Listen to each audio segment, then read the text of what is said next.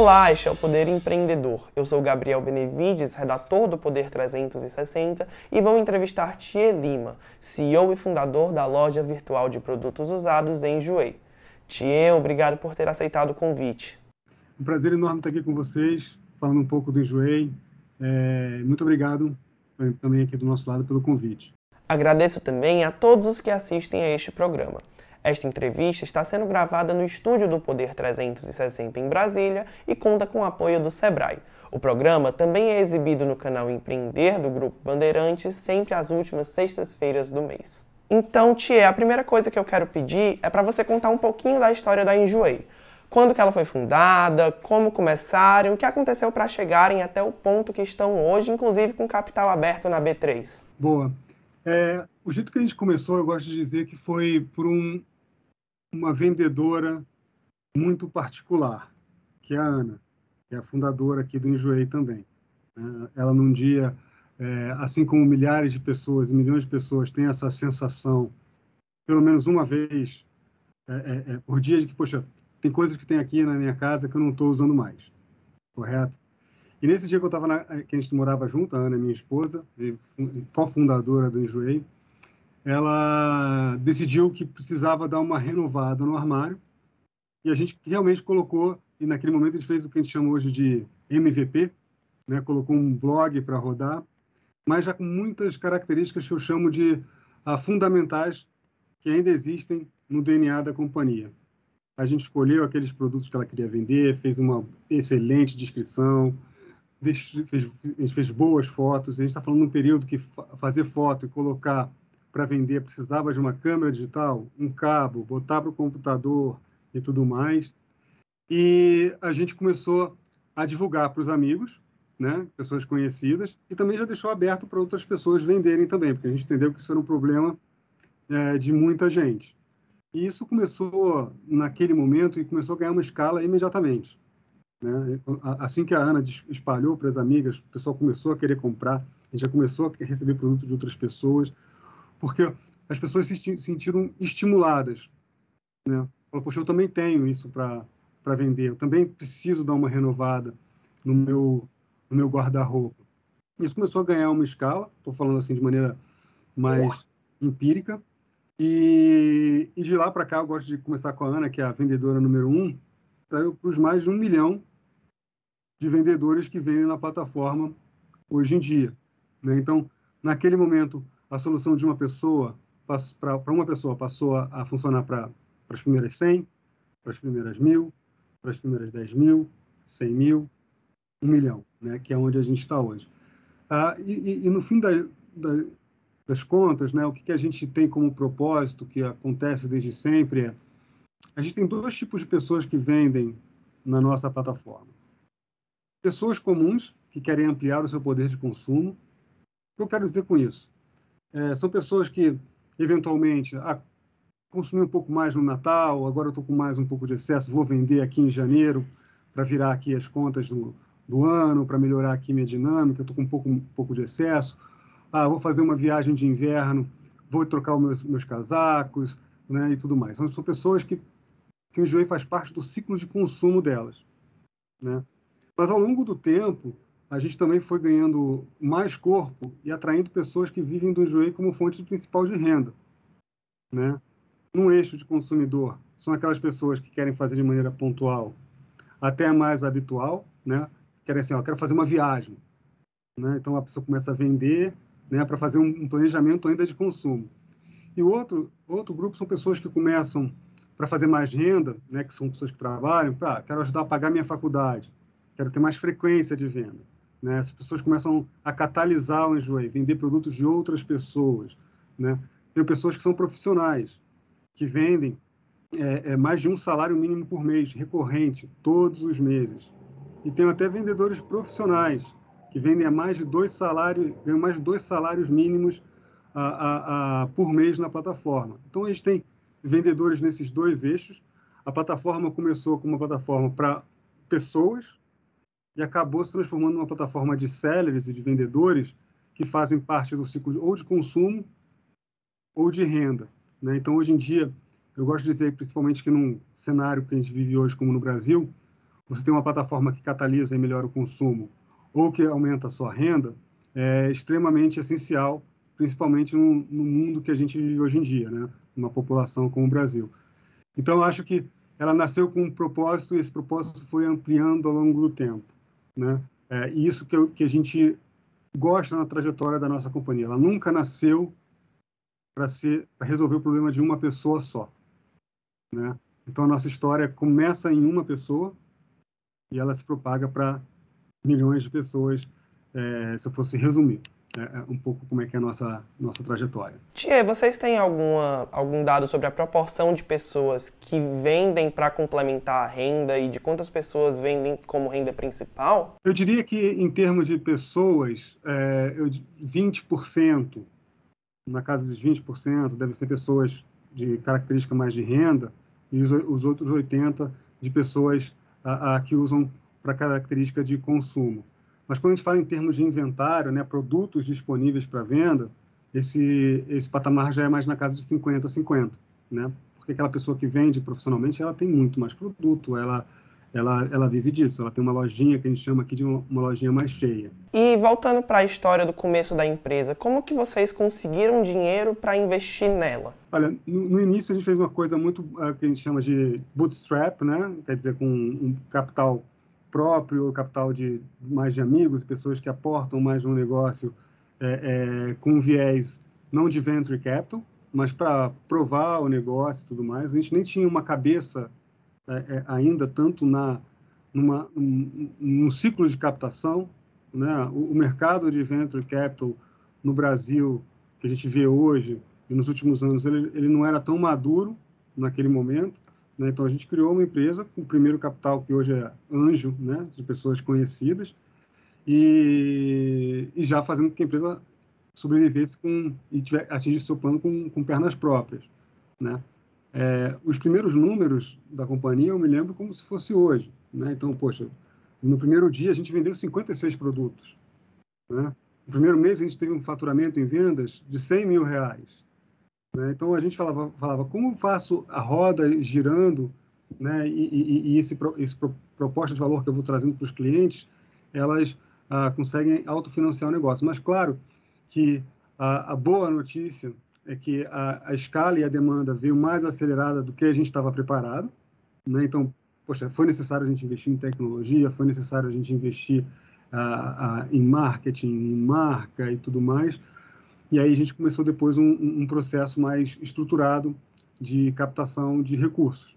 Né? Então depois a gente teve venture capital na série A, depois série B, até a gente ter aqui uh, uma captação de recursos via oferta pública. Foi mais ou menos em que ano que vocês começaram com o blog e em que ano que vocês decidiram investir pesado na empresa? É, em, em, 19, em, é, em 90 e, perdão, em 2000 2009 foi quando a gente lançou a empresa como blog, tá? É, não era empresa ainda, era uma coisa que a gente estava fazendo é, é, é, é muito mais assim para colocar o negócio na rua, mas ele já, já, era tudo funcional. Em 2012 a gente lançou como empresa, né? Botou lá o CNPJ, fez toda a formalização, levantamos o primeiro recurso com capital de semente, né? É, é, e depois, em 2014, no final de 2013, a gente fez a primeira rodada é, de Venture Capital com a Monax. Né? Então, esse foi, foram os momentos e datas da companhia. Aí, na sequência, uns dois anos depois, a, a Bessemer, a, que é um fundo estrangeiro super renomado, também entrou no nosso a, a estrutura societária, né? isso foi por volta de 2015, e depois, na sequência, a gente teve mais algumas rodadas subsequentes, né? tanto com a Monax acompanhando, quanto a, quanto a Bessemer acompanhando. Ah, na sequência, a gente também teve um investimento da, da, da, da Globo, né?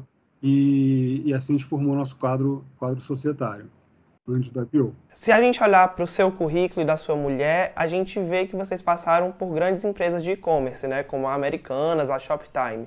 Qual foi a importância de ter passado por essas companhias? E elas servem para vocês como referência atualmente? Olha, a importância, eu diria, é uma tradução da paixão que a gente sempre teve por comércio eletrônico.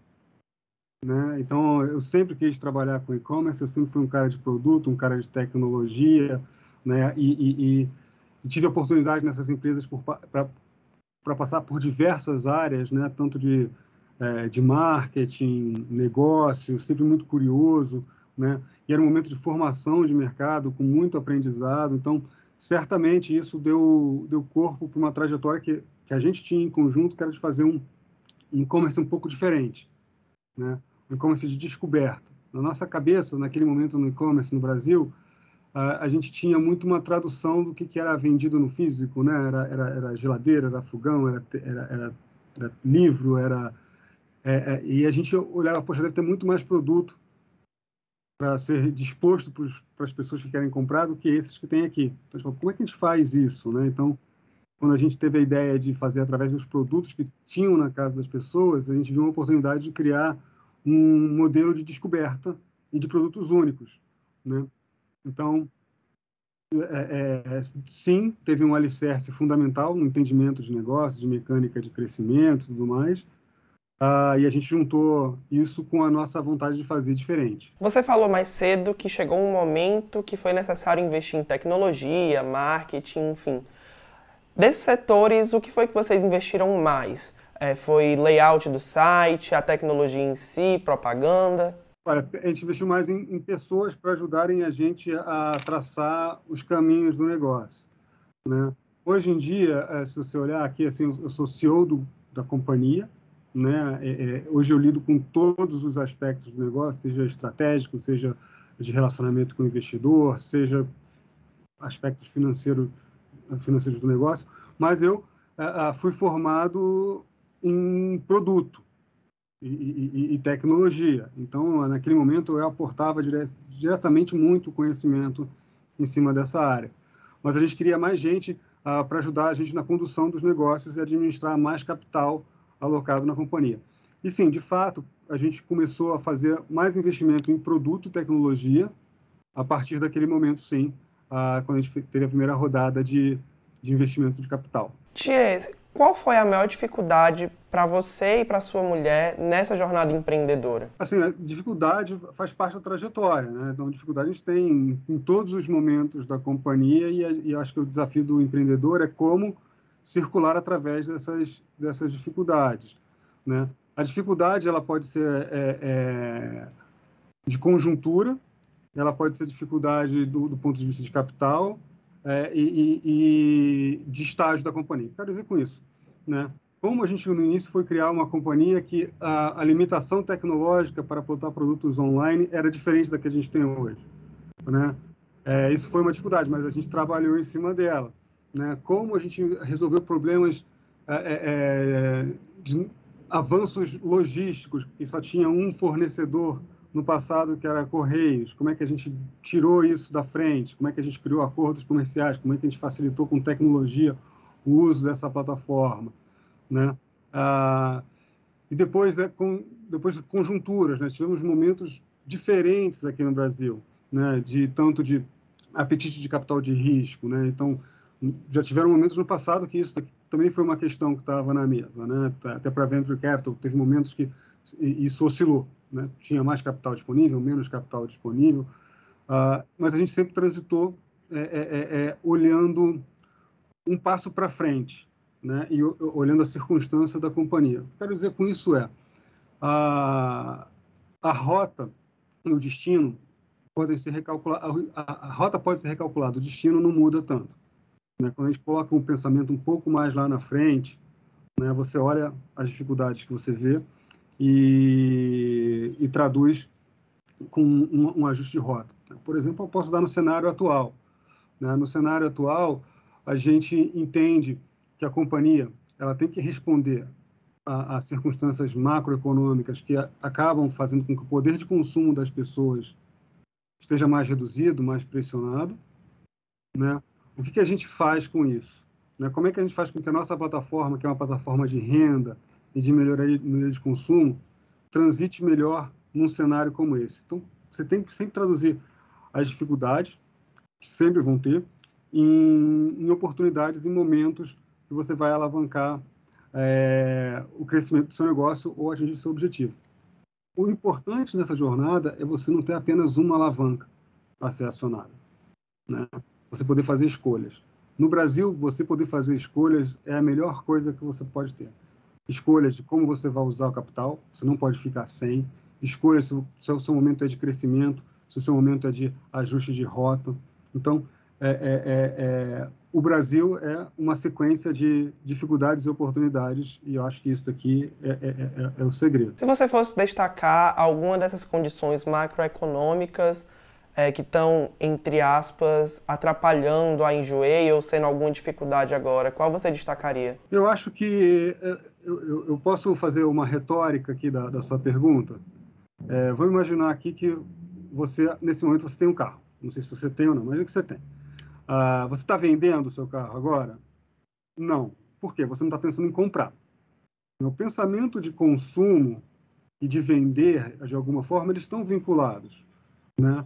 É... Então, o, o pensamento de uma, de uma, pressão sobre o poder de consumo das pessoas li, é, podem limitar um pouco a, a, a, a, oportunidade que a pessoa pode ter em vender. O pensamento de vender e consumir, ele está na mesma esfera de alguma forma. O que, que a gente tem que fazer aqui como oportunidade é as pessoas continuam consumindo no, no joelho. A gente tem muito mais facilidade em transformar as pessoas que compram aqui e também pessoas que vendem na plataforma com uma, um, um potencial de dinamizar isso. Você está pensando em comprar, você já pode começar a pensar em vender. Né? A gente consegue deixar esse, esse pensamento mais próximo. Né? É, mas no curto prazo, né? quando você começa a ver as famílias endividadas, quando você começa a ver uh, o nível de, de inadimplência que você começa a ver nos, nos balanços e tudo mais, de, de, que dão essas, essas tendências de consumo, né? É, você começa a, a, também entender que as pessoas elas estão com um pensamento mais retraído no consumo, né? Isso aí pode ser um, um reflexo também do, do, pensamento do que eu é, tenho disponível para vender. E o nosso negócio é baseado em vendedores e sortimento, né? A boa notícia é que a gente consegue combinar o mesmo tipo de consumidor aqui na plataforma. Eles são a mesma, a, a, mesma pessoa. Eu preparei umas perguntas iniciais para o Thier, fundador da Enjoei. Agora eu quero falar um pouquinho com o seu lado CEO. É, vocês abriram a, o capital na bolsa em 2020, na época, inclusive, conseguiram 1,3 bilhão com a IPO. E eu queria saber qual era o objetivo principal da Enjoei quando ela abriu na B3. O objetivo principal ele continua o mesmo, né? É, a gente vê que tem ah, muita oportunidade, um mercado de second hand, fashion, como tudo, economia circular e economia criativa, tem um enorme mercado a ser capturado. A gente é uma plataforma que é, é, é como eu disse, para ampliar poder de consumo ou de geração de renda. O Brasil é um país de empreendedores que fazem acontecer, né? Encontram maneiras de fazer melhorar a sua renda. Então, acho que a gente tem muita oportunidade de ganhar ainda market share. A diferença aqui que eu posso dizer é na trajetória e na velocidade, velocidade do, do nosso plano. Nosso plano era crescer por um período mais alongado e fazer uma rentabilidade num período uma, uma, um pouco mais posterior, com uma escala maior. Né? Esse objetivo de crescer e do mercado que a gente quer atingir, ele permanece, a ordem dos fatores, quando eu digo a rota, é que fazem com que a gente tenha a, a, a tido um, feito um ajuste no que a gente chama de trajetória. Né? A gente cresceu logo após o IPO, já começamos a crescer. Quando a gente para para olhar desde o a, do IPO, que era uma empresa de 450 milhões de venda, ela já passa de um bi. Né? a gente queria continuar crescendo essa, essa velocidade de maneira ainda mais acelerada, mas a gente também fez uma adequação. Né? Falamos, olha, a gente vai ter que uh, acelerar um pouco mais a rentabilidade da companhia, aquilo que a gente faria alguns anos mais para frente, a gente antecipar isso, para que a empresa ela possa autofinanciar o seu crescimento. Então, era a gente começar a ter mais rentabilidade com uma, com uma, com uma escala uh, um, um, um pouco mais reduzida do que o plano original. Aí, quando você olha a trajetória da companhia como trajetória pública, ela reflete exatamente isso que estou falando. Né? Lançamos a companhia capital aberto, crescemos, crescemos, crescemos. O cenário começou a mudar, a gente começou a ajustar a trajetória do nosso cenário antes dele começar a deteriorar. Começamos a colocar uma agenda de aproveitar o máximo de crescimento possível, para depois colocar uma agenda de rentabilidade que não afetasse nosso, nossa visão de longo prazo. Eu gosto de dizer que quando a gente olha o período de 2021 né, para 2022, é, é, 2021 para 2022, né, Uh, todas as empresas elas foram para o e-commerce. E-commerce, de fato, começou a ter um boom muito mais forte né, nesse, nesse período 21, 22. É, e a gente estava vendo uma coisa que era muito positiva para o Enjoei. Né? Uh, as pessoas estavam com uma predisposição a se tornarem também vendedores de uma maneira orgânica e muito mais rápida, por algumas razões. Né? Porque o consumo estava mais acelerado, aí porque as pessoas estavam passando mais período dentro de casa, e a gente falava, a gente tem que aproveitar né, e, e, transformar essas pessoas em seller. Transformar em seller significa vender. Colocou o produto para entrar no ar, vender. Então, o produto vendeu.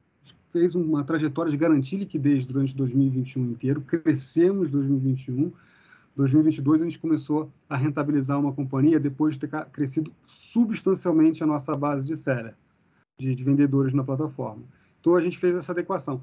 Qual seria a diferença de um plano aonde a gente pudesse continuar ganhando escala e tração e crescimento e, e, e deixando um pouco mais para frente a rentabilidade do negócio. A gente poderia ter deixado esse, é, é, é, essa turbina de compradores e vendedores ligadas e crescendo por mais tempo, né? É, mas não fazia sentido.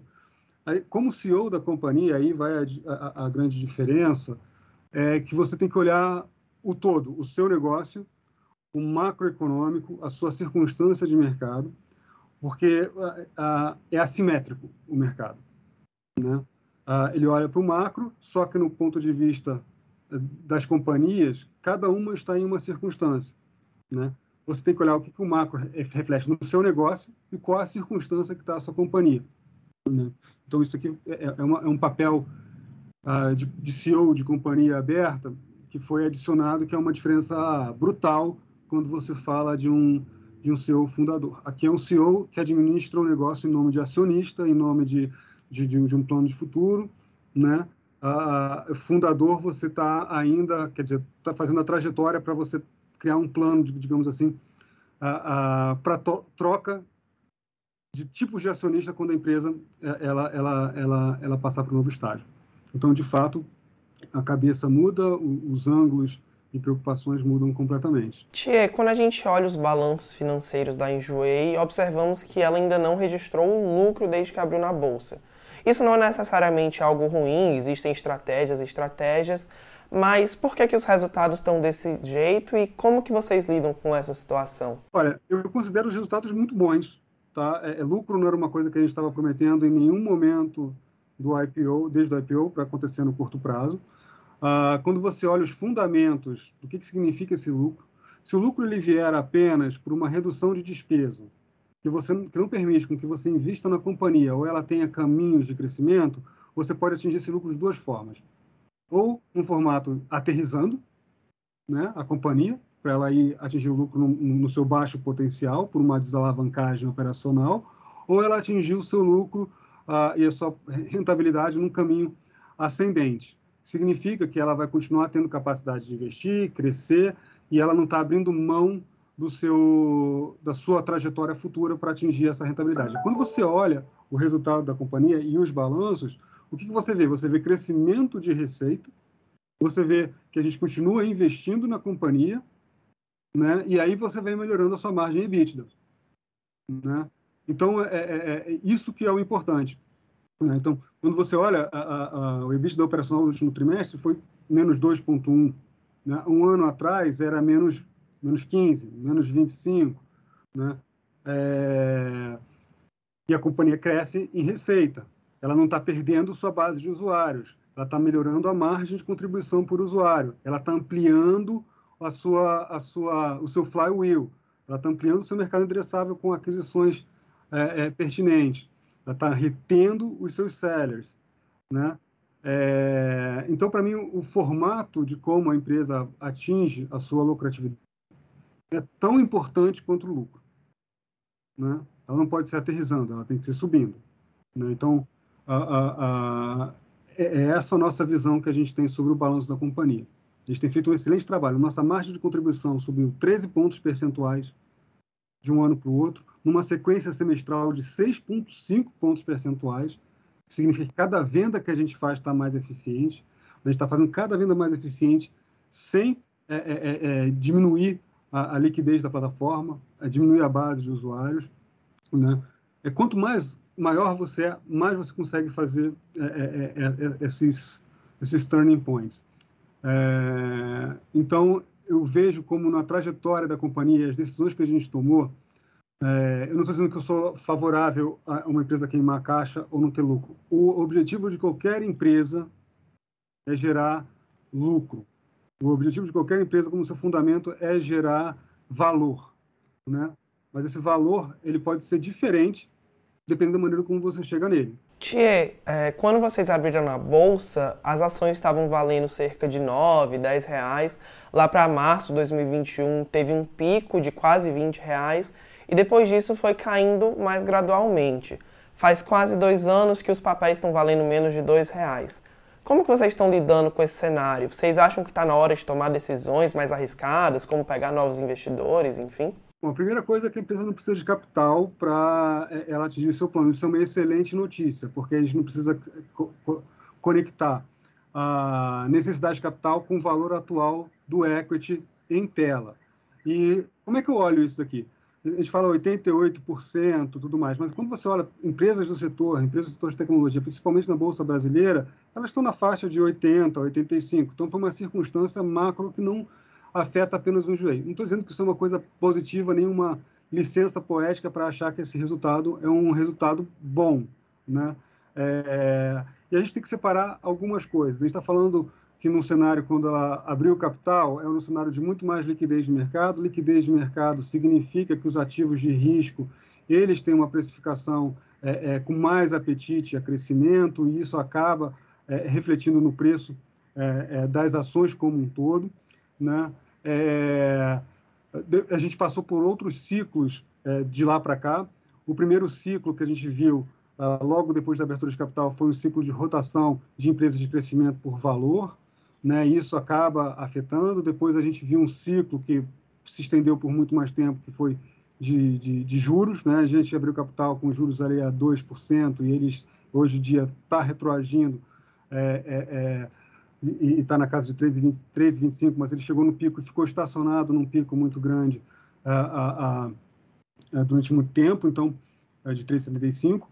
Na cabeça do investidor que fez essa transição para valor, ele vai continuar é, continua vendo como menos arriscado colocar o, o, dinheiro né, para em, em, outros tipos de ativo, né? É, mas isso são ciclos. Eu não acho que o valor que a gente está hoje corresponde completamente ou totalmente à, à, à, realidade do negócio. Eu acho que está completamente desincronizado. Mas, para isso começar a ter um, um efeito é, é, é, positivo, você tem que voltar a ter liquidez no mercado, você tem que voltar a ter uma posição aonde o apetite por risco comece a ser compensado. E o que, que a gente tem que fazer para isso? É deixar a empresa fundamentalmente preparada né, para que essa simetria seja corrigida é, é, é, com capacidade de crescimento, com capacidade de crescimento com, e, e, e, geração de, de receita lá na frente. Pra, o, o, o, o seu risco mitigado, né? E ainda com plano para seguir em frente. Poxa, se a gente tivesse feito um IPO com a, com a empresa com a condição que a gente está hoje, com a margem que a gente está hoje, com o tamanho que a gente está hoje, com o caixa que a gente está hoje, poxa, já está muito melhor do que no passado, né? Fundamentalmente, ela está entregando o que está dizendo que entregar. Ela cresceu, ela rentabilizou, tem muito espaço, né? Está expandindo sua tese está né, tá preservando o caixa.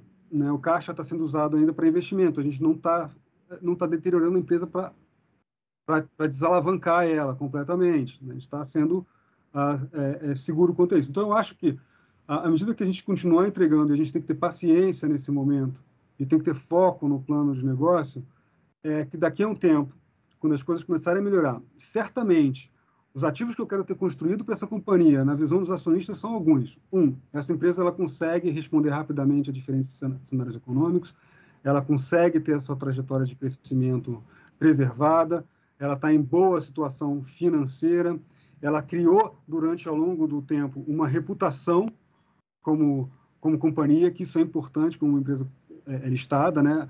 É, é, é, é, muitas das decisões que a gente tomou difíceis ao longo do tempo a gente tomou como uma empresa recém listada, né? A gente não teve o benefício da dúvida é, por ser uma empresa recente, né? Então agora as nossas decisões elas vão ter, digamos assim, vão poder ser sustentadas por coisas pretéritas, situações pretéritas que a companhia passou ao longo do tempo. Então, isso também vai ajudar. Então, é, o que a gente pode fazer, de fato, que está na nossa mão é continuar a trajetória, fazer um bom trabalho, ter um, continuar com, nosso, com nossa visão de longo prazo, é, para que o mercado, no momento certo, comece a responder por, por aquilo que a gente acredita é, é, na companhia como um todo. Recentemente, a Enjoei comprou a Elo 7, uma empresa de e-commerce com foco em artesanato. A negociação deu umas valorizadas nas ações, elas subiram 11% quando a compra foi anunciada formalmente. E eu queria saber se tem mais planos de fazer compras semelhantes. A gente, a gente, a gente pensa que a gente é alocador de capital. O capital que a gente tem na companhia, o que, que você faz e o, o que você tem de retorno sobre investimento no core ou em movimentos não orgânicos que trazem uh, benefício para o nosso ecossistema, que consigam trazer sinergias para o nosso negócio como um todo. Né? A gente é uma plataforma de vendedores. Como eu disse, vendedores é, de, de consumo e vendedores de, de, de, de, renda. Quando você olha o perfil da Lucete, ele tem. É, é, é, é os vendedores são todos vendedores de renda. Né? Então, quando você imagina uma plataforma é, que, através dos sellers, que posso, podem até operar em diferentes plataformas, hum, você consegue aumentar substancialmente esse número, ele melhora muito mais o econômico da companhia. O que eu quero dizer com isso é o seguinte: imagina que a gente tem um app de corrida. Tem aquele que é o Black, tem aquele que é o Pool, tem aquele que é o, o, o, o, o Premium. Né? Cada um deles cumpre uma função no seu ecossistema de marketplace. A gente já vinha investindo é, é, é, ao longo do ano pra, na nossa base de profissionais, né? A gente até parou de investir na base de atração de, de vendedores de hábito. É, isso que fez a gente melhorar muito a rentabilidade do negócio. E agora a gente colocou mais um grupo de sellers que vão melhorar todos os indicadores da companhia a, a, por ter mais essa base. É, logístico, logística, pagamento e etc. Então a gente está tá bem animado. Aí quando eu quero dizer na nossa direção sobre isso é a, a gente sempre vai avaliar algumas coisas. Um, nunca colocar em risco de forma alguma a necessidade da gente precisar de capital futuro. O capital que a gente tem para a nossa companhia, sem a necessidade que exista uma nova reestruturação de capital para seguir o plano. Então, tendo ou não M&A, essa regra ela é respeitada. Então, eu posso dizer com segurança que, por exemplo, a compra do Elo 7 não afeta em nada o nosso plano de crescimento versus o que a gente quer de rentabilidade para o negócio, o nosso ponto de break-even ela adiciona ainda mais valor e escala para o nosso negócio. Isso vai conseguir ser observado à medida que a gente colocar esses dados públicos como resultado consolidado. Né? O outro ponto é, se a gente vê que tem oportunidade de aumentar nosso ecossistema, e eu vou comparar isso com a capacidade que a gente tem de caixa, o nosso plano, porque eu quero fazer break-even com caixa na companhia, tá? Com um caixa substancial. Com o plano é, é, é, versus os investimentos que eu posso fazer no, no meu core. Se for maior, ele é uma, ele é uma situação é, é, é, que eu posso considerar com, com veemência. Diferente daqui do, do, do, do, ciclo que muitas empresas fizeram aquisições no passado, né, a, a, no período de alta, eu posso considerar oportunidades realmente, se forem vantajosas, tanto para a companhia, para os acionistas e tudo mais, a serem feitas. Mas ela tem que pegar um, uma, uma, um sweet spot muito específico. Tia, falando agora de análise do mercado no geral, eu queria saber qual a sua opinião para o futuro do e-commerce no Brasil, principalmente quando a gente analisa alguns fatores como os juros altos e a concorrência com as lojas estrangeiras. Uhum. Perfeito. É, vamos pegar isso daqui, né? Eu acho que tem, tem alguns efeitos aqui. Né? Primeiro, quando a gente fala é, de base comparativa do crescimento do e-commerce nesse ano, né? que o crescimento do ano passado foi um crescimento mais forte, ainda com lojas fechadas, ainda com poder de consumo não deteriorado, contra um período agora que tem concorrência de canais versus um, um juros mais alto, um poder aquisitivo um pouco mais pressionado. Mas isso, para mim, são, são situações a, a, a, transitórias. Está comparando um, um, momento que foi super, digamos, favorável com um momento de transição. Mas nenhum dos dois, na minha opinião, são completamente verdadeiros. Né? Existia um, um período de pico para trás e existe agora um, período mais pressionado. Mas acho que o e-commerce ainda tem muito espaço para crescer em participação de mercado no Brasil, né? Quando você fala principalmente em moda, a penetração de e-commerce de moda, a, a, comparado com China, ainda é muito baixa. Né? Eu acho que tem algumas coisas que a gente tem que lá, olhar o lado positivo e, e, e, o competitivo. Quando a gente olha outros players, que é parte da sua pergunta, fazendo, é, é, é, é participando do mercado nacional, uh, tem algumas coisas. Né? A primeira é, do lado do enjoei, né? a gente não, não vê uma competição direta uh, sobre os produtos. A gente vende um produto da marca que a pessoa quer por um preço menor. Né? Lá você vê um produto que parece com o que você quer, com um preço às vezes menor. Né? Ah, é, é, então, a gente diretamente não vê esse consumo, esse, esse, essa competição. Mas a gente também vê que isso daqui eh, fez com o investimento que eles fizeram também aumentou, ajudou a acelerar a participação do e-commerce como um todo. Então, eles acabam criando uma avenida, porque eles vão Uh, investindo, pessoas que não iam comprar online ou queriam por aquele excesso de preço acabam começando a comprar e a direcionar o seu consumo para lá, então eles acabam é, fazendo esse trabalho de alguma forma, de maneira indireta. Essas empresas no futuro elas vão ter que ajustar o seu unit economics também, que hoje elas queimam muito caixa, né, elas estão com uma posição uh, mais favorável nessa forma. A gente já viu pelo resultado de algumas empresas que divulgaram recentemente seus resultados que está começando a, a, ter que repensar a forma de investimento. A gente vê que o cenário político também exige uma, tá, tem exigido uma pressão por é, equi, equiparar a competitividade desse mercado, né, seja por taxas de importação, seja pela, pela, pela remessa conforme, como a gente tem visto. Isso, de alguma forma, vai ter que repassar para o preço de alguma maneira, né, então vai ter que se equalizar. É, mas é, é, é, é, a competição ela não está só dos chineses, então está tá pelo canal. O, online é ainda o canal com muito potencial de crescimento. Todo mundo vai buscar esse lugar. O bom para a gente é que quanto mais as pessoas consomem, é, mais elas podem se tornar vendedores e mais a gente vai estar tá lá participando dessa, dessa troca de, de, de modelos de consumo. Então, para a gente, de alguma forma, acaba se tornando até favorável.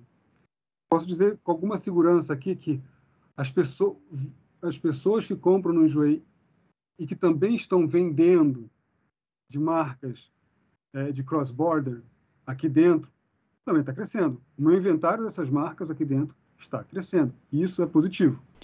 Chegando ao final aqui da entrevista, eu sempre gosto de perguntar se tem algum livro, filme ou qualquer obra que influenciou a sua jornada empreendedora e que você gostaria de recomendar para todo mundo que está assistindo a entrevista. Eu, eu, gosto daquele livro, eu esqueci o título, tá? Mas é o do é, é, das cartas do, de, de Bezos, né? Do, de Jeff Bezos que ele foi escrevendo ah, ao longo do tempo. Ele sempre escreve uma carta da administração é, em todos os resultados que ele tem com os investidores.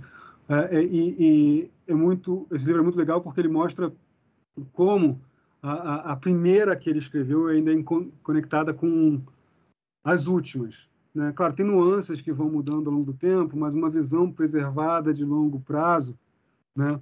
É, é, é, foi muito importante para ele criar aquela empresa que, que foi criada. Então, para mim, isso é, é muito inspirador. Né? Chega ao final esta edição do Poder Empreendedor. Em nome do jornal digital Poder 360, eu agradeço a Tia Lima. Muito obrigado pelo espaço e até breve aí, pessoal. Agradeço também a todos os web espectadores que assistiram a este programa. Essa entrevista foi gravada no estúdio do Poder 360 em Brasília em 16 de agosto de 2023. Para ficar sempre bem informado, inscreva-se no canal do Poder 360, ative as notificações e não perca nenhuma informação relevante. Muito obrigado e até a próxima!